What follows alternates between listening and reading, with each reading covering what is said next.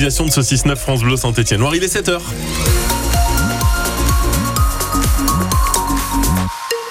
7h le journal, Sébastien Cabrita Los Santos. Alors c'est euh, vraiment très fluide hein, sur euh, les routes, aucun problème en ce qui concerne vos conditions de circulation. La météo, c'est une journée nuageuse avec même quelques averses localisées qui peuvent arriver du nord au sud du département de la Loire en début d'après-midi.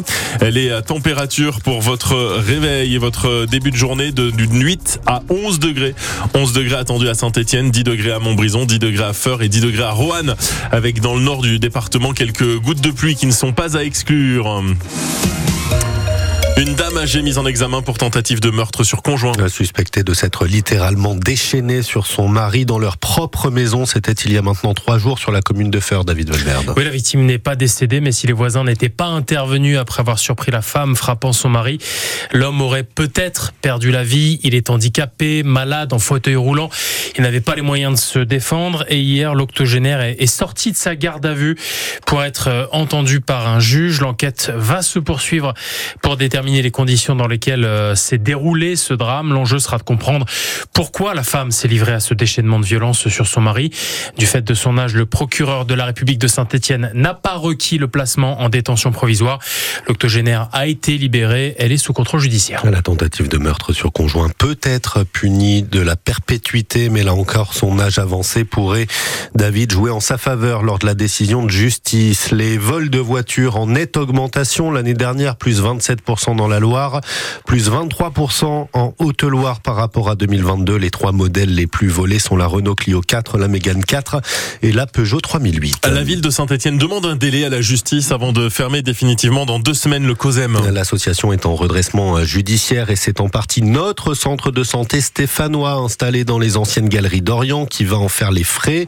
Pas assez rentable aux yeux de la direction nationale. Ce sont avec cette fermeture annoncée des milliers de patients et une cinquantaine de praticiens qui restent sur le carreau deux ans à peine après l'inauguration du site en grande pompe, Julien Frénois. Ça fait seulement un mois et demi que le docteur Nguini Mathieu a été nommé directeur du centre médical COSEM de Saint-Etienne.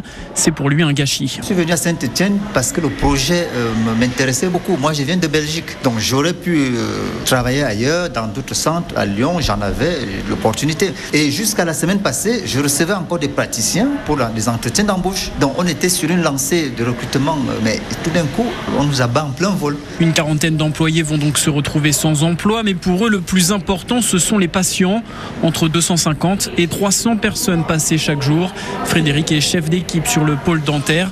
Elle travaille dans ce centre médical depuis l'ouverture. Depuis 18 mois, voilà, on a des gens qu'on suit, on a des gens qu'on va laisser euh, sans pouvoir poser les appareils, des personnes qui se retrouvent euh, sans médecin, qui pourront même pas avoir une ordonnance pour des soins infirmiers au quotidien. Surtout qu'on est dans une population entre guillemets précaire. La sage-femme a beaucoup râlé lors de l'annonce parce qu'elle a des suivis de grossesse de dames qui sont dans des situations enfin précaires et qui trouveront jamais un suivi sur Saint-Étienne. Les employés rencontrés qui confirment que les locaux et le matériel à disposition étaient très bien, mais que ce sont les moyens humains qui ont manqué pour faire tourner le site à plein régime. Le centre stéphanois a quand même réalisé 150 000 actes médicaux et dentaires depuis son ouverture en 2023. L'élu en charge de la santé à Saint-Étienne assure qu'il y a au moins trois repreneurs qui seraient prêts à récupérer le site sans licenciement et en reprenant les dettes. Le lien de la pétition de soutien est à retrouver sur notre site francebleu.fr. La rougeole se rapproche de la Loire. 72 cas ont été dernièrement recensés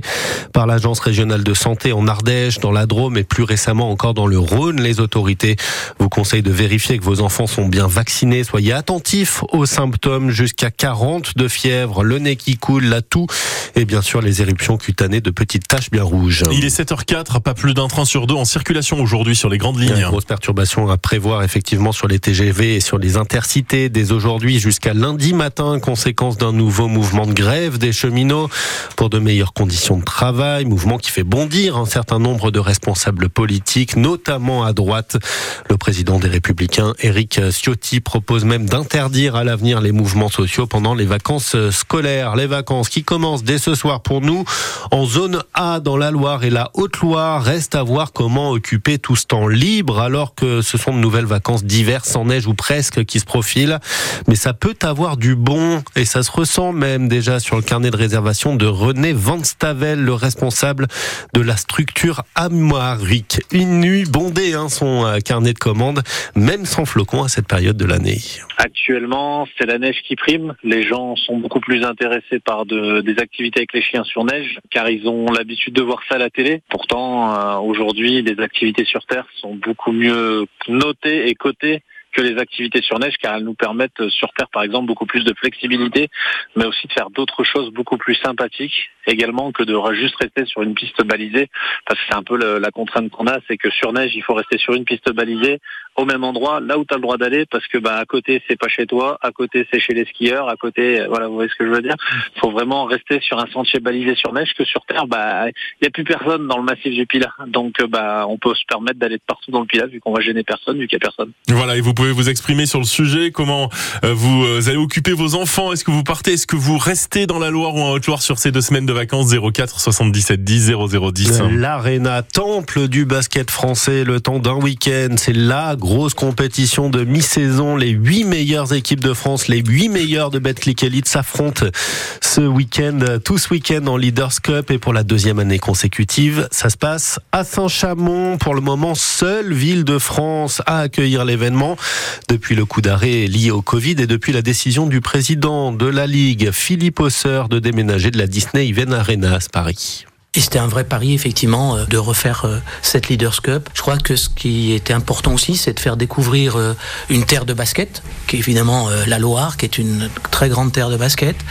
Et puis, je le dis également, de faire, de mettre en avant un très bel écrin, qui est cette arena. Vous avez totalement mérité cette deuxième édition de la Leaders Cup ici à Chain-Samon. Vous l'avez gagné haut la main sur le terrain. C'était pas gagné. On s'était effectivement mis une clause de revoyure. Et franchement, tout le monde a été plus qu'au rendez-vous. Philippe Osseur, le grand patron de la Ligue nationale de basket, vous l'entendez satisfait des conditions d'organisation chez nous à Saint-Chamond. La Leaders Cup commence dès aujourd'hui avec les quarts de finale, les demi-finales c'est demain, puis les finales dimanche. Et puis 7 ans et puis s'en va, c'est la fin de Kylian Mbappé au PSG, l'attaquant star de l'équipe de France de football a annoncé euh, hier à ses dirigeants sa décision. Il ne jouera plus pour Paris la saison prochaine.